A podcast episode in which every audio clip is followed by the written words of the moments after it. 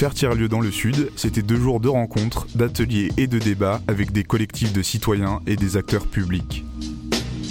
Pour ce temps fort à la friche de la Belle de Mai à Marseille, l'objectif était de s'interroger sur la manière avec laquelle les acteurs d'un territoire s'engagent dans la dynamique des tiers-lieux.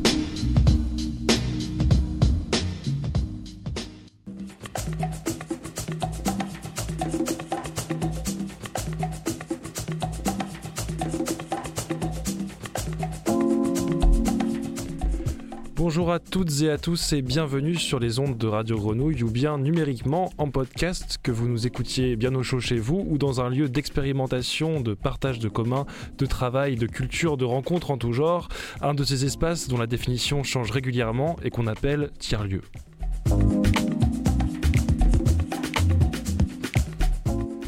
Alors pourquoi cette introduction euh, très dirigée? Parce que les tiers-lieux sont le sujet de notre présence à ce micro aujourd'hui.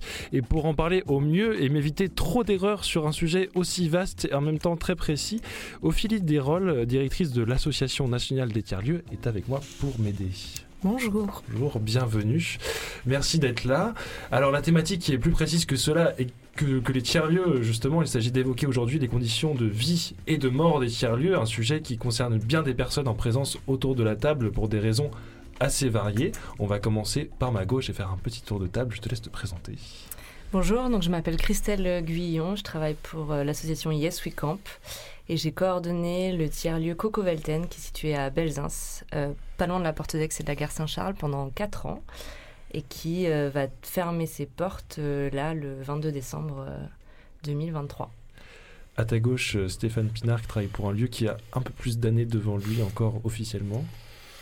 Effectivement, bonjour, moi je suis Stéphane Pinard et je suis responsable du développement territorial à la friche de la Belle de Mai au bout de la table, euh, Jonathan Katia. Euh, à chaque fois, je, trompe sur ton nom de famille, je suis désolé, mais tu es sur un, tiers-lieu, un tiers-village maritime qui a eu euh, différents scénarios. Tu, je te laisse présenter. Oui, Jonathan Kakia, oui, je suis président de, l'association Tala.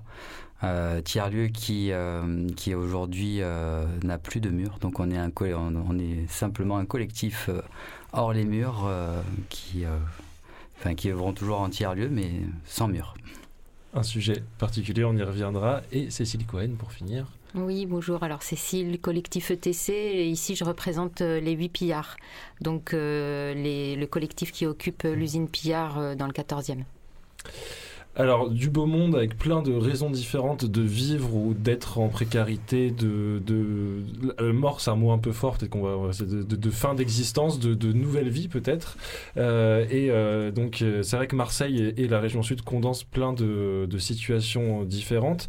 On a un cas de, fin de bail qui est peut-être le cas d'Ies Weekend par lequel on peut commencer. C'est une fin de bail particulière elle-même. Je te laisse peut-être expliquer, Christelle. bah, alors, Coucou Velten, on ben déjà, on peut raconter un peu la vie. c'est un peu un cas exemplaire parce que c'est euh, l'État qui, pour la première fois, dit euh, j'ai du patrimoine vacant et je le mets à disposition d'une association pour euh, créer de l'hébergement. Parce que c'est un de mes sujets principaux, les personnes sans domicile fixe à Marseille. Et en fait, le bâtiment de Cocobaten a été choisi parce qu'il y avait un, un contentieux juridique entre la ville et l'État sur ce bâtiment-là. La ville voulait le racheter pour en faire une école et n'était pas d'accord sur le prix de vente. Et donc nous, on intervient dans cet interstice de trois ans, qui au final a duré cinq ans, parce que euh, crise sanitaire du Covid, parce que changement de municipalité. Et aujourd'hui, euh, la ville dit, euh, bah, ce qui s'est passé à Cocovlaten, ça m'intéresse, je vais mettre de côté ce projet d'école et essayer de pérenniser ce qui s'est passé, ou en tout cas une partie des usages qui se sont passés entre ces murs, donc l'hébergement d'urgence et la cantine solidaire. Et c'est à travers son bailleur social euh, Marseille Habitat qui a racheté le bâtiment.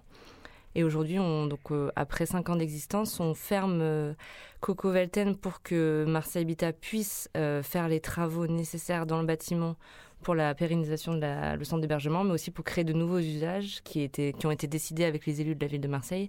Donc une partie de logements sociaux, un accueil de jour au rez-de-chaussée, et viendra que verra la suite.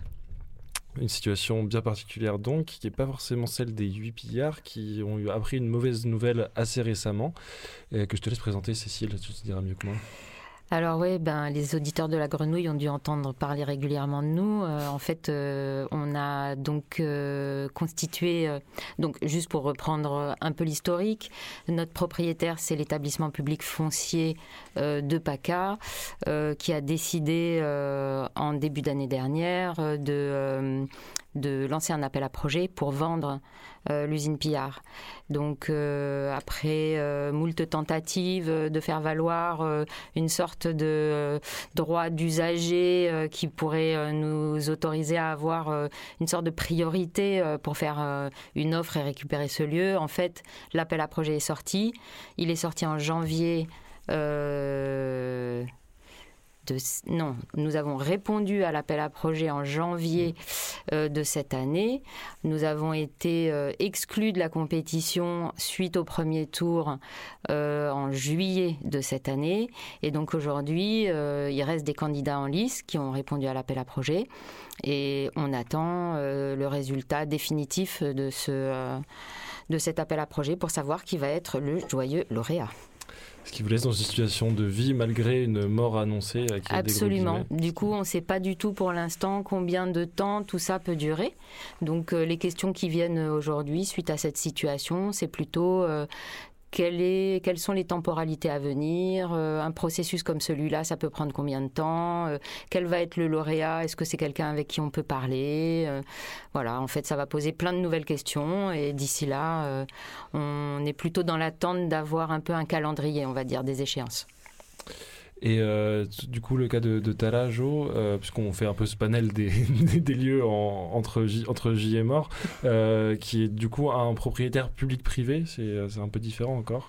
Bah, Là, le propriétaire du lieu dans lequel on était est, le GPMM, le Grand Port Maritime de Marseille, qui a mis sous AOT, donc autorisation d'occupation temporaire, 700 mètres carrés sur lesquels on avait installé 28 conteneurs depuis euh, les années 2000 euh, et, qui a été euh, entrepris par une association qui s'appelle Tala Santé Stacrio et, que nous avons repris donc là nous la nouvelle équipe en 2015 où on a en fait on a occupé l'espace de l'association Tal Santé Stacrio dans lequel on a fabriqué un tiers lieu euh, et donc sans, sans, poser de dossier quelconque mais vraiment par l'intérieur euh, avec les, les, citoyens habitants euh, proches pendant ces sept ans jusqu'en 2022 on a créé ce tiers lieu transversal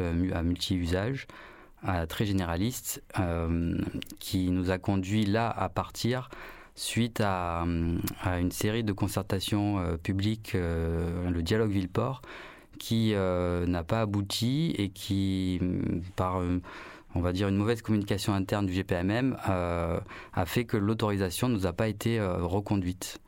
donc voilà, là aujourd'hui, on en est, enfin, on a développé un projet alternatif euh, mais on, est on attend euh, toujours des, bah, de, pouvoir euh, continuer à, développer quelque chose avec les collectivités qui, que l'on a connues simplement à la fin de, de notre existence sur site. Alors justement, tu parles des, collectivités. Euh, la friche, qui est donc le lieu ici qui a, le plus de, respiration devant lui, a, un lien fort avec les collectivités parce qu'elles font même partie du conseil d'administration. Et euh, puisqu'on va parler de comment on peut faire vivre un, tiers-lieu, il y a plein de méthodes différentes. Mais c'est peut-être une, une, des méthodes qui, qui fonctionne bien aujourd'hui, c'est d'être une institution au point où les institutions font partie de notre, de notre gouvernance. Je ne sais pas si ça fait partie de la sérénité, en tout cas à la friche, Stéphane, ou si... Euh, euh, alors, oui, je suis convaincu que c'est le fait que les collectivités qui soient partie prenante de notre coopérative qui crée aussi un cadre dans lequel, effectivement, ça garantit à minimum les, euh, la, la pérennité. L'autre atout aussi chez nous, c'est quand même le bail amphithéotique de 45 ans qu'on a signé au moment de la fondation de la SIC. Donc c'est vrai que ces deux outils-là, finalement, alors les, les, les, villes, moi, les collectivités membres du sociétariat, c'est aussi lié à une convention de SIEG. Je ne rentrerai pas forcément dans les détails parce que c'est très technique. C'est un, gros, gros lexique à expliquer, oui. En tout cas, c'est un service d'intérêt économique général qu'on doit rendre sur lequel les collectivités mandatent finalement la coopérative. Donc pour la faire courte, hein, mais grosso modo, c'est ce cadre et ces outils et cette structure juridique qui permet à minima de garantir effectivement la, pérennité de ce type de lieu et d'initiatives portées par des artistes. Et du coup, dans, dans la vie, euh, parce que c'est un des termes qu'on va beaucoup remplir, dans la vie quotidienne, est-ce que ça implique euh, une liberté totale? Est-ce qu'il y a quand même certaines restrictions qui font que euh, certains certains autres lieux font le choix aussi de ne pas s'impliquer autant avec les collectivités pour garder une liberté. Est-ce que est-ce que c'est est-ce que un bon choix de s'éloigner ces collectivités ou est-ce que est-ce qu'on ça crée euh, aussi euh, des, des, des, restrictions qui sont normales pour le coup, mais qui euh, alors, je trouve que la, la, la, particularité de la friche fait que la coopérative, c'est aussi un intérêt commun partagé par 65 résidents et aujourd'hui, la question qu'on traverse et qu'on se pose, et qui était historique aussi à la friche, c'est, euh, ok, cette coopérative mise en commun, cette création en commun, comment aujourd'hui va vers aussi la question de l'intérêt général qui est contractualisé, qui est inscrit dans les statuts et dans cette convention SIEG.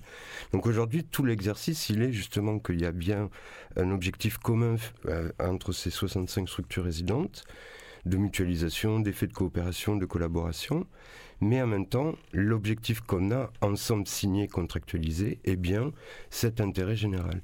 Et donc c'est là, tout dans cette dans, cette, dans cet espace-là que les choses se négocient et effectivement les collectivités sont au CA et donc aussi vont aussi évaluer, regarder, observer et contribuer. L'exemple le plus significatif, je trouve, de cette euh, démarche de coopération, c'est quand même l'écriture du schéma d'orientation coopérative qui a eu lieu maintenant il y a 3-4 ans, ou au même titre, les artistes, les producteurs culturels qui repensaient, redéfinissaient, re-réfléchissaient au nouveau projet de la friche, mais les collectivités, les agents des, collectivités, particulièrement villes et régions, étaient impliqués au même titre que le salarié d'une structure résidente. Et je trouve que ce rapport finalement d'horizontalité a permis aussi de re-questionner le projet de la friche et de le de poser grâce au cadre et aux outils qui sont contractuels, de poser les perspectives sur les 30 années ou 40 euh, années qui restent. Donc c'est vrai que c'est un exercice très singulier et qui crée un rapport finalement aussi d'horizontalité à des endroits, mais il ne faut pas non plus oublier que c'est lié à des enjeux économiques et financiers sur lesquels là, toute, euh, toute collectivité aussi a des arbitrages qui puissent euh, être posés. Quoi, en fait. Et ce que je trouve intéressant avec euh, cette euh, mixité et cette diversité des exemples, c'est qu'en effet, euh, entre vie et mort, il y a plein d'autres phases et plein de moments de risque en réalité. Et que l'aboutissement n'est pas toujours l'arrêt ou le maintien des activités. Et je pense que même quand on est plein de vie il y a des moments de risque euh, il y a des moments de risque, y compris quand euh, on a une date, on sait qu'on va s'arrêter un moment, mais il y a des moments de fragilité parce que, en effet, une élection euh, peut amener des changements, un partenaire qui s'en va pour un autre objectif, une, une, occupation temporaire qui est censée être prolongée, qui n'est pas prolongée, des financements qui devaient arriver qui n'arrivent pas, et que donc tout l'enjeu de nos discussions communes, hein, que ça soit euh, aujourd'hui avec euh, les rencontres euh, du réseau régional sud, du réseau régional des tiers-lieux ou à l'échelle de l'association nationale des tiers-lieux, mais je pense aussi des solidarités qui se créent à l'échelle d'un territoire entre les tiers-lieux, c'est de savoir comment on peut accompagner ces moments de crise, quels outils on d'abord les nommer, ne pas avoir peur de les nommer, être en capacité de les partager pour aussi pouvoir euh, euh, euh, documenter et partager des solutions qui pourraient se mettre en œuvre parce que la mort n'est pas toujours... il y a plein d'autres possibilités de rebond et de renaissance qui, existent. Et à l'échelle nationale, hein, l'exemple qu'on a ici avec ces lieux à Marseille existe aussi, vous vous en doutez bien, partout ailleurs sur le territoire et que c'est vraiment euh, très important de pouvoir euh, partager ces paroles-là et trouver collectivement euh, des solutions. C'est ce qui a un peu avait été tenté avec l'Assemblée des communs et qui continue peut-être toujours aujourd'hui, où il y avait tous ces, tous ces situations différentes entre le grand port maritime, l'établissement public français, des, cas, chacun son petit cas qui venait donner une nouvelle situation, une nouvelle difficulté, et vous avez essayé de partager des méthodologies pour essayer de, que tout le monde s'en tire oui, alors euh, l'Assemblée des communs, c'était effectivement euh, à ce moment-là une tentative de faire se regrouper, se rassembler euh, tous les lieux confrontés à des situations, enfin à des occupations collectives, donc à des processus d'occupation en commun de lieux. Et à ce moment-là, quand on a eu cette, ces premières réunions collectives, on s'est effectivement aperçu qu'il y avait un panorama très très varié de situations et que les enjeux pour les uns et les les autres étaient très très différents. Euh, donc, euh, je pense que euh, typiquement, la question des occupations temporaires qui génèrent l'émergence de tiers-lieux, mais qui n'ont pas vocation à être pérennisés, euh, c'est une situation très spécifique qui ne qui n'est pas du tout euh, la même que ce que aujourd'hui vit la friche dans sa nouvelle configuration après avoir signé un bail amphithéotique. Donc c'est sûr que voilà, on, a vraiment là les deux extrêmes, on va dire, mmh. des situations de nos tiers-lieux.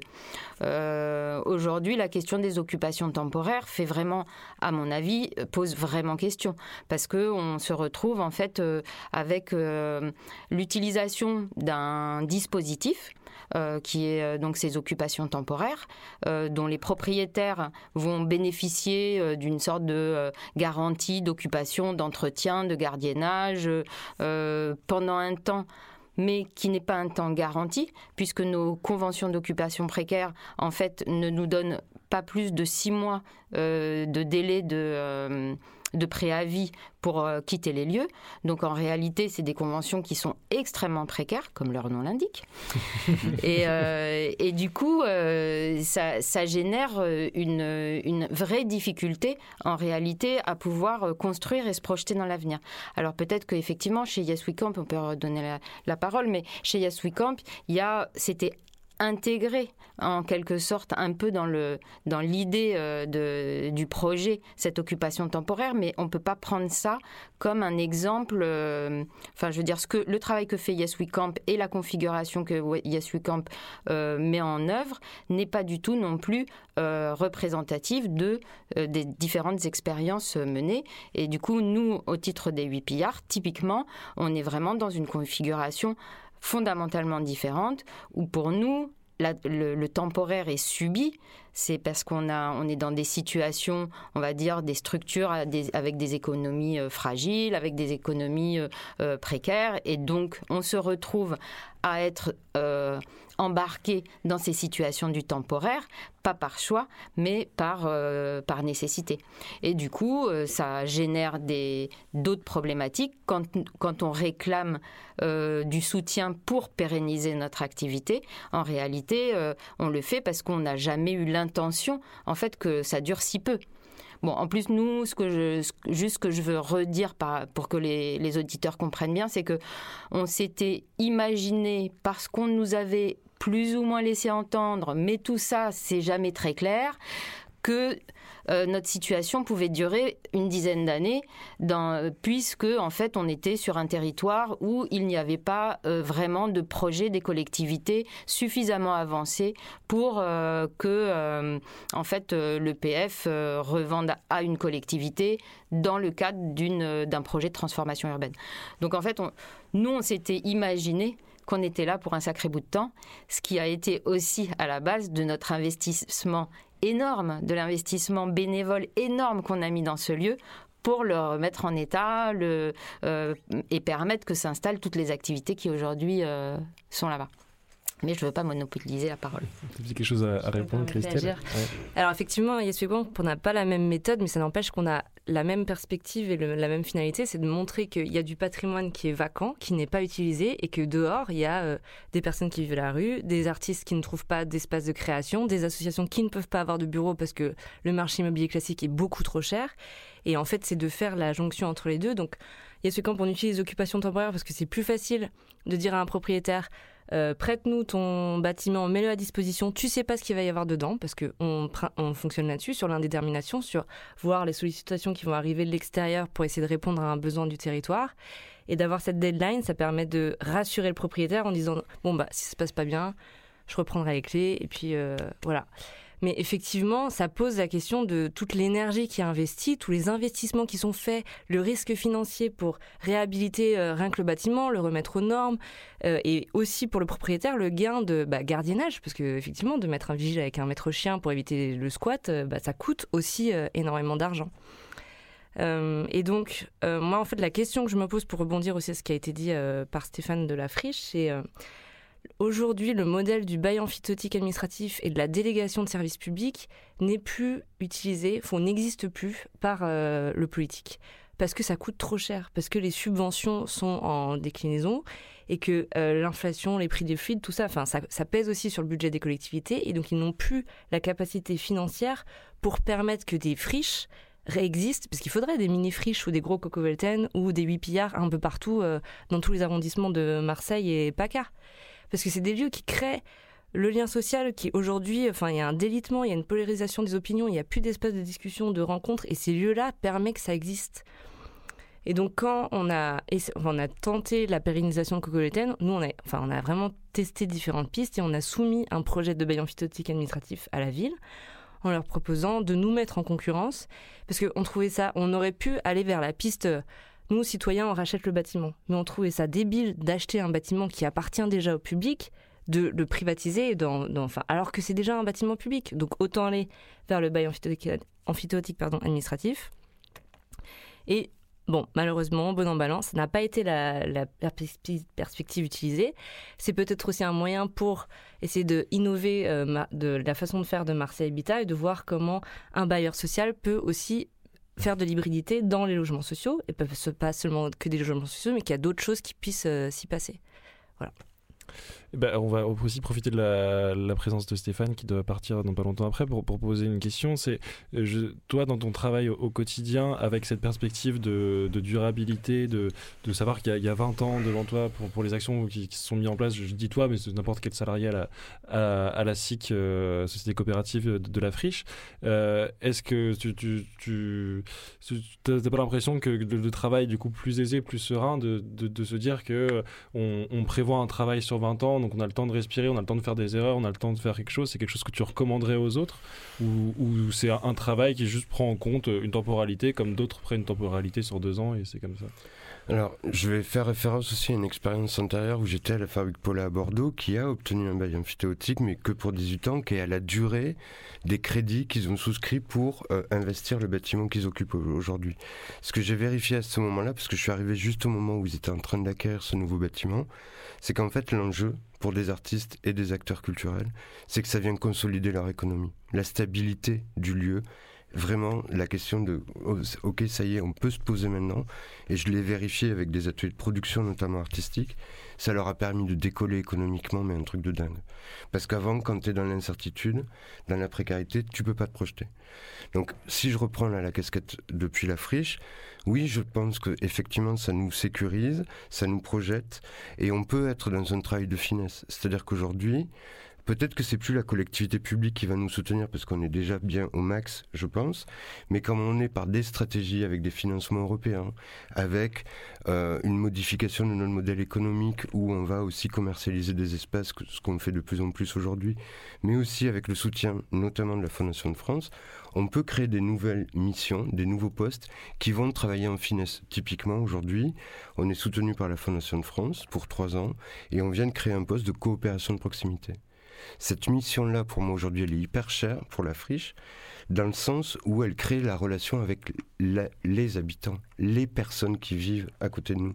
Avant, on était classiquement, je dirais, une institution culturelle, on développe des projets, les publics viennent, etc. Il n'y a pas de souci, on, fonctionne, on fait le game, on fait le, on fait le travail. Mm. Sauf que là, on peut pousser le curseur un peu plus loin. Et donc, du coup, la question des droits culturels, de la participation à la vie culturelle, aujourd'hui, on peut s'y atteler avec les conditions les meilleures pour pouvoir vraiment réfléchir à ces questions-là, de comment on va consolider la participation citoyenne dans la vie de notre coopérative, mais dans la vie culturelle du quartier. Tu parles de, prendre des risques, en fait. Là. Vous permettez de prendre des risques, qui n'est pas forcément le cas. Tu parlais, Cécile, tout à l'heure, de faire des investissements. Euh, euh, de, même physique, de, de, fatigue quasiment de, mains et de, et bras. Ce que, ce, qui, ce, que vous auriez pas fait si vous avez eu euh, moins de, temps en tête prévu. Mais c'est ce que dit Stéphane, c'est que finalement, euh, plus on, plus on a de, sérénité sur long terme, plus on, plus on s'investit et plus Tout on prend fait. de risques. Mais nous, on a même été jusqu'à ne pas dépenser de l'argent public qui nous était euh, qu'on avait acquis sur des projets d'investissement parce qu'on a su qu'on n'allait pas rester. Je veux dire, on en était au stade où à un moment on s'est dit mais si ça doit retomber dans les mains du privé, on va quand même pas dépenser tout cet argent public euh, sur ce lieu pour que en fait tout ça parte ensuite, je sais pas chez quel promoteur. Donc en fait, euh, je veux dire, euh, effectivement, il y a cette précarité-là, elle permet pas de se projeter, elle permet pas. Euh, alors, disons qu'elle permet des formes d'émergence où il y a un déploiement d'énergie absolument dingue, d'enthousiasme, de créativité, etc mais qui permet du coup d'enclencher, de former la communauté, de, euh, trouver, euh, on va dire, un rythme de croisière. Nous, chez nous, par exemple, le fait d'avoir travaillé collectivement à réhabiliter ce lieu, ensemble, ça a été euh, à la fois euh, la base de notre euh, gouvernance, c'est-à-dire c'est ce qui a fondé l'horizontalité de notre gouvernance, et c'est aussi ce qui a nourri en fait nos, nos, liens personnels et l'auto-formation qu'on a pu avoir les uns avec les autres. donc en fait, c'est extrêmement riche. Mais une fois passé ce stade-là, quand effectivement on confirme que ce qu'on est en train de faire va au-delà de nos propres euh, activités, s'inscrit dans, dans le développement d'un quartier, euh, s'inscrit dans la pérennisation d'activités qui étaient jusque-là fragiles et qui sont pourtant des activités, parfois certains d'entre nous ont plus de 25 ans d'existence, sont des acteurs historiques, on va dire, dans le champ culturel à Marseille. D'autres ont plutôt 20 ans ou 15 ans d'existence, mais je veux dire, même les plus jeunes, d'une certaine manière, c'est pas, pas que ça s'est ça s'est inventé là. Je veux dire, ça a permis de consolider en fait de l'existence d'acteurs qui sont des acteurs historiques. Donc, euh, en fait, moi, j'ai l'impression que bon une fois passé ce, stade de l'émergence, comme euh, souvent euh, Nicolas Détri en parle, il y a cette espèce de mouvement initial. Une fois qu'on a passé ça, ce que disait Ophélie, c'est qu'il n'y a pas d'outils derrière pour pérenniser. Donc moi, les questions qu'on a envie de poser, et puis les questions que pose notre situation des huit pillards, c'est comment se fait-il que une fois que ce, stade-là est passé, pas derrière, on n'a aucun outil euh, disponible ni par la collectivité, ni par d'autres euh, biais. Alors, s'il commence à y avoir, par exemple, toutes ces foncières qui se créent, donc qui sont des outils euh, qui, peuvent permettre de, euh, collectivement acquérir ces biens.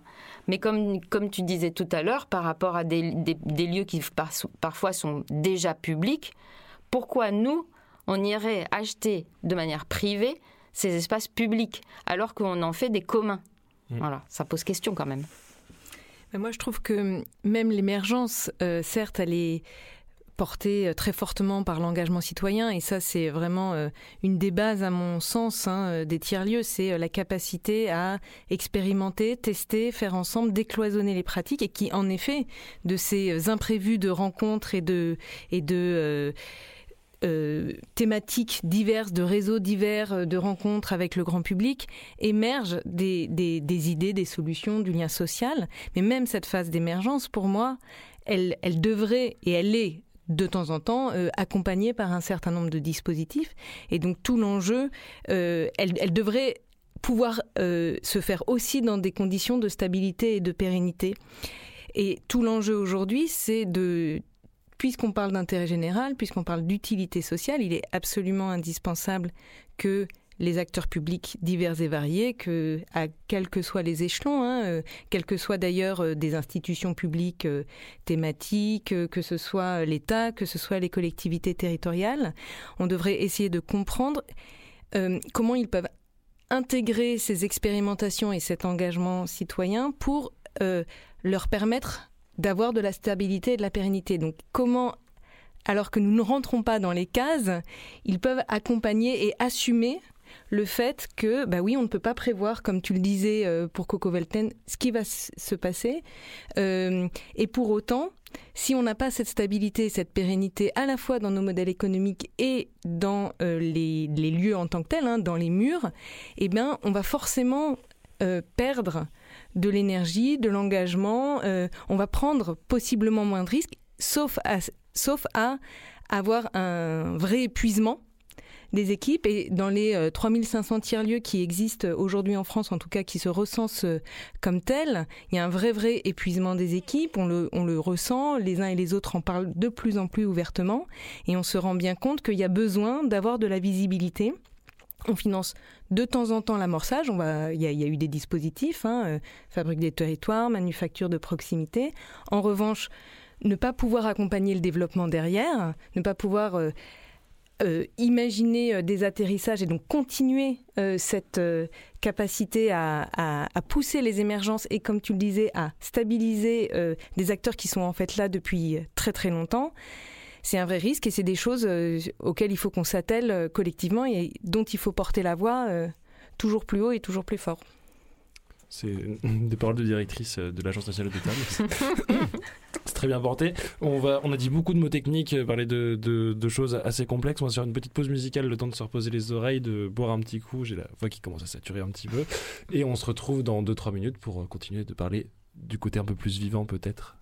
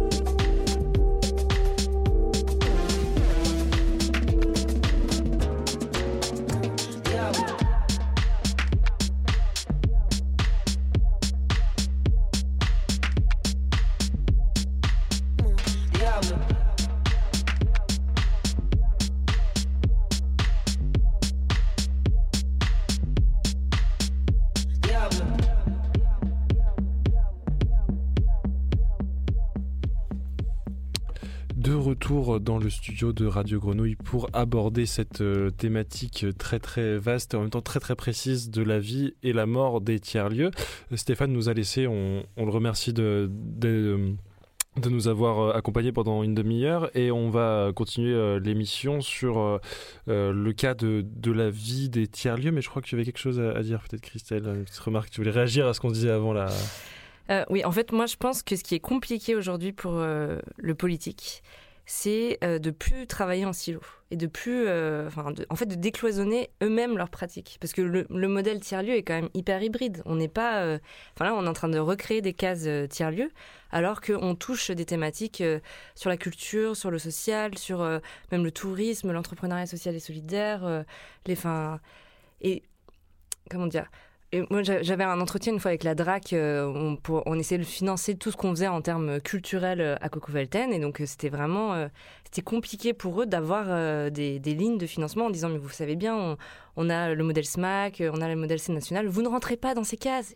mais, mais pourquoi En fait, on est dans un moment où il faut peut-être rebattre les cartes, repenser les systèmes et essayer de, mieux, mieux travailler et non pas en silo on en parlait euh, avant, l'émission avec Ophélie, qui, me cité justement euh, un extrait d'un plaidoyer des, des 8 pillards qui parlait euh, d'une occasion ratée entre les institutions et la société civile de construire ensemble.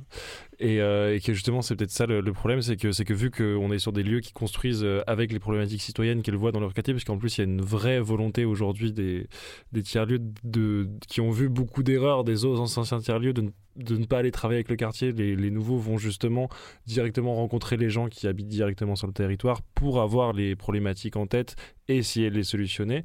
Et que justement, vu que ces problématiques sont euh, au cœur du terrain euh, de base, euh, elles ne sont pas encore dans les petites cases de, des politiques publiques.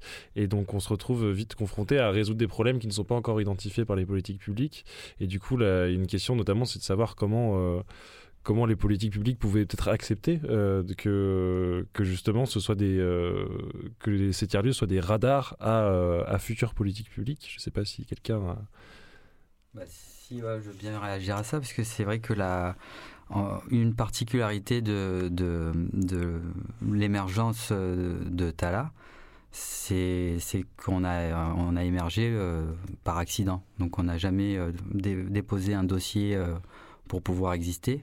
Mais en, fait, on, on, a investi euh, une infrastructure de conteneurs dans lequel euh, on a ouvert euh, des portes et des fenêtres pour faire rentrer des gens dedans. et du coup, le truc, c'est que effectivement, il y a, y a cette, en fait, il y a cette confiance qu'on a donnée au territoire qui a permis de, de, de, bah, de, créer ce qui a été créé. Donc, sans, évidemment, sans savoir ce qui allait, sans connaître le résultat de ce qu'on pouvait arriver à faire dans cette, euh, dans cette pratique de, comme on disait tout à l'heure par rapport à cette précarité, nous, le bail qu'on avait, c'était euh, tous les ans qui, de, qui se renouvelait tous les ans. Donc, euh, en fait, on a, on, a, on a développé un processus de développement qui se calquait sur le moment présent, c'est-à-dire que tout ce qu'on faisait au, bout d'une journée, c'était accompli. Et donc, même là, voilà, on n'a plus de lieu, il n'y a personne qui est enfin, on, est, on est bien avec nous-mêmes. On, voilà. mais, mais, mais, ce que, mais ça veut pas dire que justement, c'est. Euh, je veux pas dire par là que, bah oui, c'est pas grave, on fait un petit peu, après on s'en va.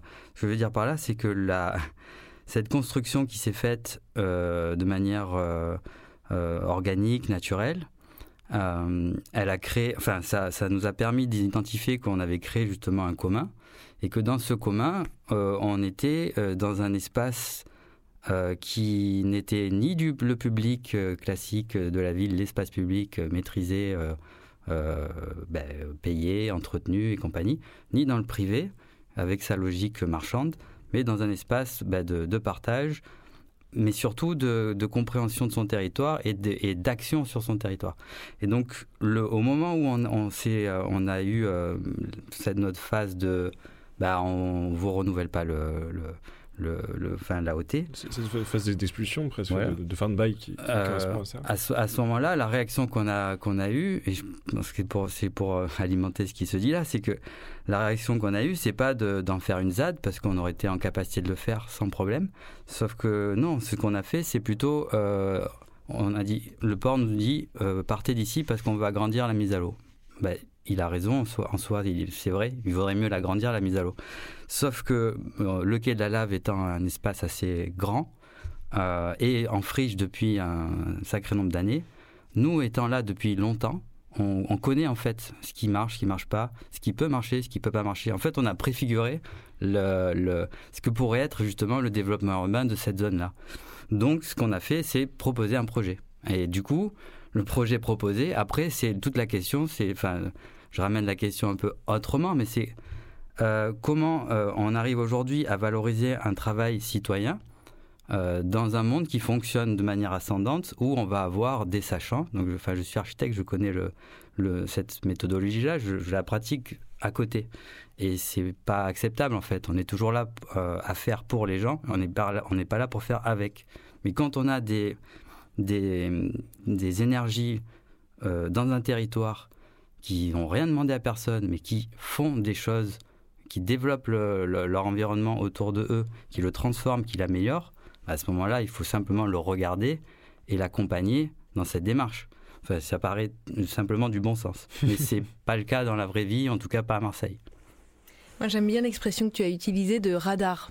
C'est-à-dire qu'en effet, euh, parce que euh, les tiers-lieux sont très souvent euh, initiés par euh, des collectifs de citoyens, ils sont dans l'hyper-proximité, ils ont un petit peu ce, nez de sentir en fait euh, comment fonctionnent les, un territoire, comment fonctionnent les liens, comment les usages se déploient et aider à leur émergence. Et donc tout l'enjeu aujourd'hui pour la stabilité, la pérennité, c'est pas uniquement une question financière, c'est comment en effet ces engagements citoyens sont reconnus à leur juste valeur, comment ils peuvent se déployer dans le temps long? Donc c'est aussi, même si on ne veut pas rentrer euh, dans des cases et que d'ailleurs on, évite euh, une définition trop précise des tiers-lieux parce que ça permet d'accueillir la diversité, pour autant, le cadre qui permet la liberté euh, d'avoir du temps long, d'avoir de la sécurité des engagements des uns vis-à-vis des autres, avec l'ensemble des partenaires territoriaux, qu'ils soient, qui est en fait une responsabilité collective dans laquelle les collectifs citoyens avec les euh, institutions publiques ou les partenaires euh, privés, en fait que les uns et les autres se sentent effectivement co-responsables des projets qui sont en train de se déployer sur le territoire euh, commun entre les uns et les autres. Et donc c'est vraiment arriver à, créer un cadre de confiance entre les uns et les autres qui est absolument nécessaire et on le voit à plein d'endroits et à plein de, sur plein de territoires de façon euh, similaire. Alors du coup, je rebondirais bien effectivement sur ce que tu dis, Ophélie, par rapport euh, aux questions de, de, de, confiance et de transparence. En fait, nous, ce qu'on a ressenti, je pense, une des choses les plus euh, compliquées, délicates, et c'est encore le cas aujourd'hui, c'est que nos interlocuteurs en fait, ne prennent pas la peine euh, de, bah, de nous informer de ce qui va se passer. On a appris par rumeur qu'il y avait un appel à projet qui allait être lancé, alors qu'on est les usagers. Hein. Euh, enfin, on est les occupants, euh, on fait vivre l'espace, on l'a réhabilité, quoi. Enfin, donc, je veux dire, Aujourd'hui, on ne sait pas du tout le processus, combien de temps ça va prendre, euh, combien de temps on va être encore là, euh, euh, quels sont aujourd'hui les candidats de la deuxième phase avec lesquels on pourrait rentrer en dialogue. On ne sait pas qui c'est. En fait, donc la question de la confiance ou du manque de confiance, du manque de transparence dans les échanges qu'on a avec nos interlocuteurs sont aussi, pour moi, des des marqueurs de fragilité. C'est-à-dire que euh, déjà c'est compliqué, c'est des situations qui sont très complexes et fragiles, mais en plus, en face, on n'a pas du tout euh, d'interlocution sereine, euh, compréhensive. donc c'est très étrange comme situation, à quel point, en fait, on ne travaille pas ensemble. Alors que, enfin, je veux dire, on est les habitants de Marseille, quoi. Je veux dire, on est les Marseillais. Il y a quand même une injonction tout le temps à la participation, à la mobilisation des citoyens, euh, au fait qu'on soit euh, acteur, euh, qu'on ne soit pas des consommateurs, non, non, non. Mais je veux dire, quand on l'est, qu'est-ce qui se passe, quoi? En fait, est-ce que, en quoi on est vraiment reconnu, soutenu, écouté On a une expertise de dingue. C'est fou la quantité de choses qu'on a appris pendant, en faisant ces expériences-là. Je veux dire, on n'est même pas reconnu pour ça. On n'est même pas appelé pour dire, euh, écoutez les cocos, euh, en fait, on doit créer des politiques publiques euh, qui sont nouvellement, enfin, qui sont dans ce nouveau contexte, que, que, nous, on maîtrise pas complètement parce que voilà, on vit pas la même chose que vous. Donc, est-ce qu'on pourrait en discuter, réfléchir ensemble, coélaborer Enfin, je veux dire, voilà, moi, je comprends pas, quoi. Ouais, c'est vrai que j'abonde, évidemment. Et, c'est vraiment cette, distinction sachant et habitant ou citoyen. En fait, là, dans les, dans les tiers-lieux, on est, on est identifié comme habitant, citoyen, mais pas euh, en tant qu'expert ou, ou, sachant. Alors qu'en réalité, on est expert du territoire. Et, bah, même si euh, je souhaite justement aussi, comme ça a été dit là précédemment, de pouvoir arriver à décloisonner, évidemment, c'est nécessaire, mais au, moins reconnaître la valeur, effectivement, là, comme euh, tu dis Cécile, de, bah, de ce qu'on peut faire sur le territoire avec les gens qui l'habitent. Et donc justement, cette reconnaissance, c'est aussi peut-être une forme de, vie euh, sans lieu, euh, qui malheureusement pas ce qu'on souhaite euh, qu'il se soit autour de la table, mais c'est déjà un peu le cas de, de Tala aujourd'hui, où il y a une volonté de, de faire reconnaître ces, ces, usages, ces pratiques qui ont été mises en place pendant sept ans, et plus même encore avant, euh, et, euh, et de, de, les faire reconnaître, de les partager, de les transmettre, d'en faire un, un, peu un plaidoyer, euh, d'en faire une mémoire en tout cas de, de ce lieu. Et est-ce que c'est est-ce que c'est un moyen vraiment de vivre encore? Est-ce que ça satisferait peut-être ça vous satisferait au Yupillard ou peut-être pas encore, c'est peut-être trop tôt. euh, ou est-ce que encore, hein. voilà vous êtes encore Ou est-ce que c'est c'est plus une volonté de, de regrouper tout ça pour ensuite leur mettre en place un, un nouveau lieu? Bah, le, C'est l'histoire de, de on va dire, un peu de ce moment euh, hors les murs, bah, je trouve qu'il est assez riche et intéressant hein, parce que là, on, a donc ça fait un an qu'on est parti euh, euh, de, nos conteneurs et on est passé par plusieurs phases un peu parallèles, dont, une qui est, enfin, on a on a répondu à un appel à projet pour occuper la gare de l'Estac. Et en fait, quand on a répondu à l'appel à projet, on s'est retrouvé pour la première fois à bah, sortir un dossier et remplir les cases.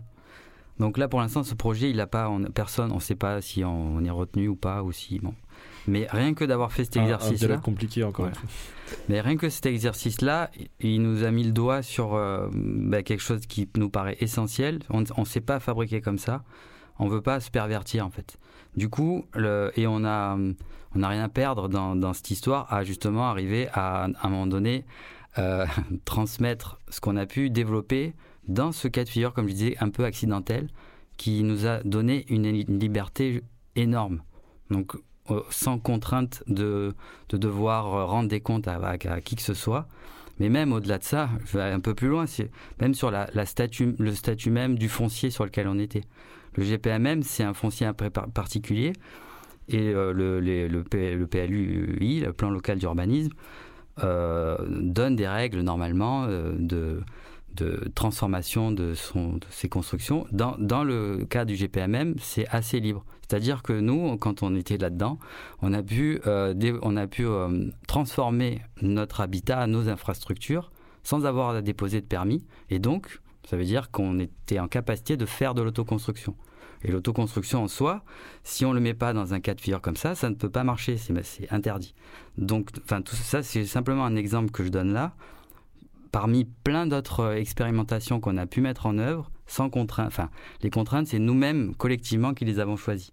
Et du coup, comme on s'est formalisé de cette manière-là, ben, on a développé des, des concepts qu'on n'a pas décrits avant, on ne s'est pas appuyé sur des théories, on les a on les a fait de manière euh, organique, vivante, en mouvement, euh, de manière empirique, mais aussi euh, de manière agile. On les a balayés si ça marchait pas, on les a transformés pour arriver justement à être dans cette, ce qui nous paraissait censé, c'est d'être dans une dynamique constante, tout le temps en mouvement, mais dans un, équilibre aussi permanent. et, donc, en faisant ça, bah, on y voit très bien qu'il y, a une grande valeur à ce qu'on aurait pu déterminés comme euh, cadre de fonctionnement, comme euh, manière de gérer la gouvernance et compagnie, qui font que ben, maintenant on se dit que ça peut être bien à un moment donné de théoriser a posteriori ce qu'on a pu faire, pour justement que ça puisse, parce que le, manque, si, si, on, si on dézoome un peu sur la conversation euh, entre vie et mort, il y a quand même un manque de, en fait, quand on parle de confiance, mais c'est un manque de culture en fait. Il y a une culture qui n'est pas commune en réalité. Donc il faut arriver à acculturer sur ces modes de faire. On parlait de commun, mais le commun, au final, bah, y a, personne n'arrive à vraiment dire ce que c'est, à comprendre tant qu'on l'a pas vécu. Donc il y a vraiment une question de culture. Donc c'est pour ça qu'il y a un peu ce travail un peu voilà de peut-être théorie et de après de transmission. Moi, si je peux réagir, en fait, ça touche à comment euh, on fabrique la ville, comment la, enfin, parce qu'on a ces grands urbanistes qui pensent dans leur bureau. Euh, enfin, c'est la vision que je m'en fais. Hein. Et, aujourd'hui, tous les bâtiments qui sont construits, donc en, plus, ça coûte de plus en plus cher de faire des bâtiments avec la raréfaction des ressources, mais c'est un bâtiment, un usage. Tu crées une école, tu crées un hôpital. Tu... Et même si ton école n'est pas utilisée de 16h30 à euh, le lendemain 8h30, euh, bah, les murs sont fermés et basta. Et en fait, et en plus, on est dans un monde ultra normé, très réglementé. Enfin, l'occupation temporaire, ça a le mérite au moins de pouvoir euh, un peu euh, naviguer entre toutes ces normes et de permettre à pas avoir des coûts euh, énormes d'investissement et de RP, de, enfin, de réussir à, un peu bouger entre les cases. Et en fait, c'est ça, ce que tu dis, la culturation, c'est totalement ça. C'est on préfigure, on, on arrive à recréer du commun et tant qu'on l'a pas vécu, on ne sait pas ce que c'est et on est aujourd'hui seulement dans les interstices. Mais la question c'est comment on arrive à ce que ces interstices soient de plus en plus grands, de plus en plus longs, stables et reconnus et qu'en fait on, reconnaisse notre rôle dans euh, cette fabrique de la ville et qu'on arrive à un urbanisme de transition, si je me permets. Et euh, je, trouve que ce que vous avez mis en exergue là, c'est euh, en effet le fait que nous avons des rythmes très différents le rythme euh, des tiers-lieux, le rythme euh, euh, de l'usager du territoire et pas le rythme d'une collectivité, d'un appel à projet, d'un financement et que ça se autant et que l'acculturation elle va dans les deux sens. Il se trouve, je fais un mini pub que vendredi il y a une réunion des acteurs publics engagés parce qu'il y a un vrai enjeu de formation, d'acculturation sur les démarches tiers-lieux. Donc il y a une volonté d'un certain nombre d'acteurs publics de, de s'engager et de comprendre comment ça peut fonctionner autrement. Après, euh, il ne s'agit pas juste de, de s'acculturer, il s'agit de mettre en œuvre aussi derrière. Mais il y a aussi, euh, à mon sens, de notre côté, le fait d'être conscient euh, de ces risques-là, qu'en fait les rythmes sont différents. Et donc ma question, peut-être aussi vis-à-vis de vous, serait de savoir comment on accompagne ce risque-là. Est-ce que même si euh, euh, la problématique euh, peut être aussi des, des, collectifs très engagés, c'est qu'ils ont besoin, ils sont tellement à fond, on a tellement le nez dans le guidon, on a tellement besoin d'y croire que des fois on ne voit pas les risques qui arrivent, on ne voit pas le, mur potentiel qui peut devenir dramatique à de multiples égards. Et donc comment ça peut s'accompagner? Est-ce qu'on a des lignes rouges à ne pas franchir? Comment les uns et les autres, est-ce que c'est des choses que vous avez intégrer, envisager Est-ce que c'était des objets de discussion même? Alors, euh, moi, de notre côté, je dirais pas ça. Moi, je pense qu'on a alors si, peut-être hein, le risque qu'on n'a pas du tout envisagé, c'est euh, de passer euh, de on est là pour 10 ans à ah ben non en fait vous êtes là pour 3. Donc euh, voilà, peut-être que ça euh, on l'avait pas du tout euh, anticipé et que du coup on s'est mis à travailler la question de la pérennisation de notre occupation et des outils qui pouvaient exister pour nous venir en aide. on a commencé à travailler cette question assez tard. Donc on s'est retrouvé un peu acculé, c'est-à-dire il y avait euh, l'appel à projet qui allait sortir et nous il fallait qu'on comprenne tout ce qui était possible, pas possible, le contexte et tout ça en parallèle. Donc euh, effectivement ça euh, et ça moi je pense que si on veut prévenir un peu ce genre de choses, bah c'est aussi au sein de nos réseaux euh, de, notre, de nos partages d'expériences, euh, de choses comme ça, qu'en fait on apprend aussi beaucoup sur euh, les risques potentiels et comment les uns et les autres ont su y répondre. Et donc je pense que le travail fait par les réseaux des tiers-lieux sont, est fondamental pour que justement on puisse diffuser entre nous les problématiques rencontrées et les solutions trouvées. Après, par rapport à ça, moi, je, je, pense qu'il faut un peu faire attention à, comment dire, euh, justement dans les phases, si on peut parler dans un premier temps de ces phases d'émergence, euh, il y a quand même un côté où si on n'est pas naïf, euh, ça peut pas prendre aussi. Donc il, faut bien mesurer la chose pour pas justement se rentrer dans quelque chose après qui soit aussi normé et qui, ou en tout cas des cases qui, enfin des d'un cadre dans lequel on évolue qui soit bah, de base assez rigide et qui nous empêche justement de bah, pouvoir aussi se tromper. Et c'est quand même aussi le. Donc c'est pour ça que enfin, je renverrai quand même la balle, on va dire, euh, à, à, ceux qui permettent qu'on existe plutôt, plutôt que ceux qui. Enfin, nous, on nous demande déjà beaucoup. Enfin, on ne demande rien, mais on fait beaucoup.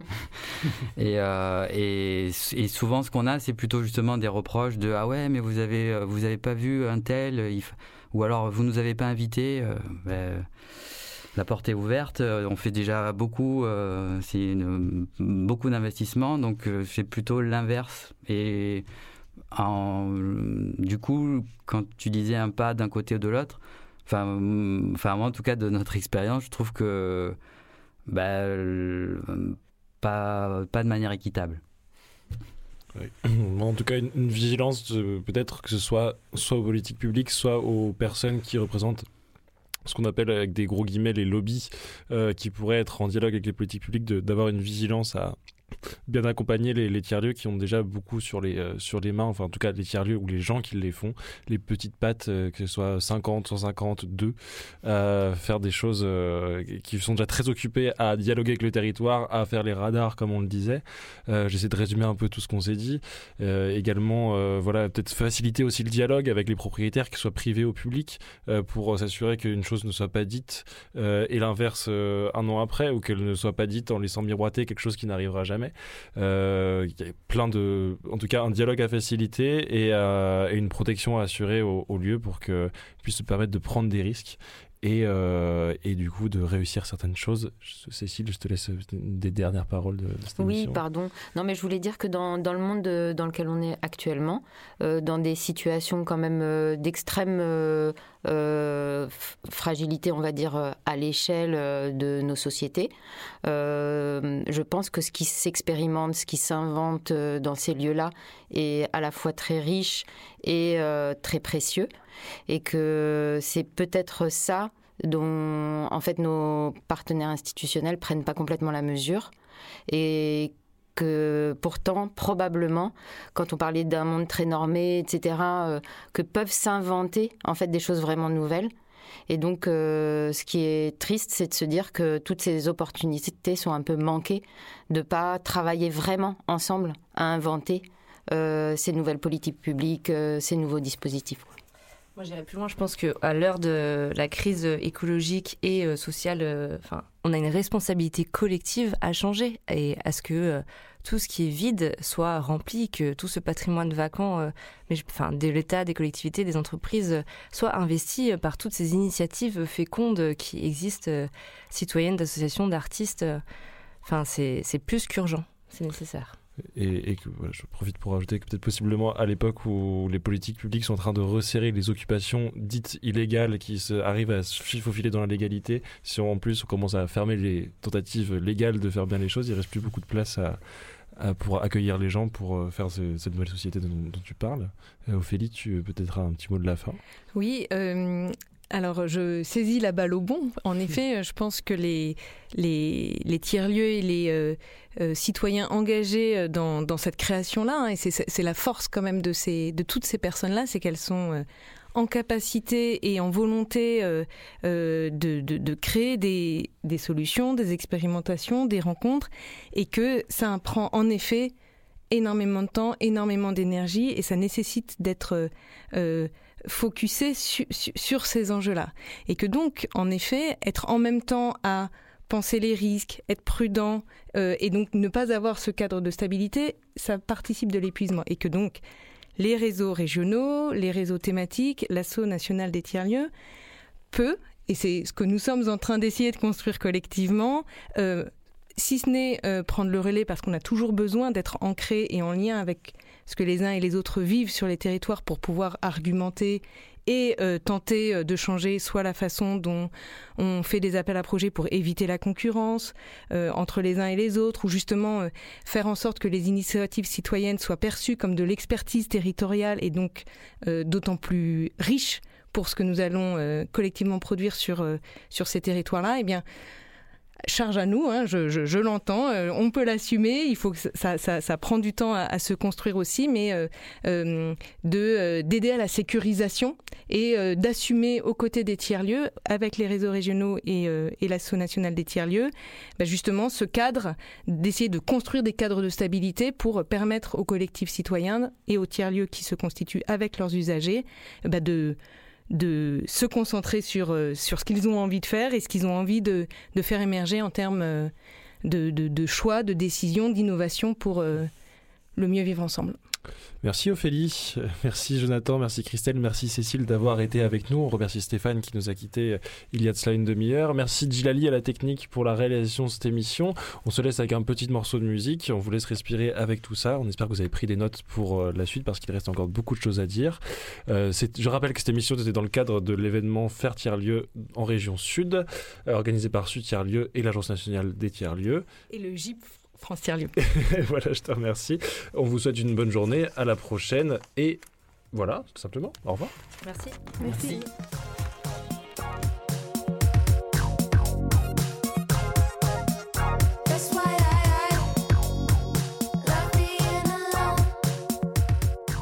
Ce programme a été conçu lors de l'événement Tiers-lieu dans le Sud à la Friche Belle de Mai, une production Radio Grenouille Euphonia. En partenariat avec Sud Tiers-lieu et France Tiers-lieu.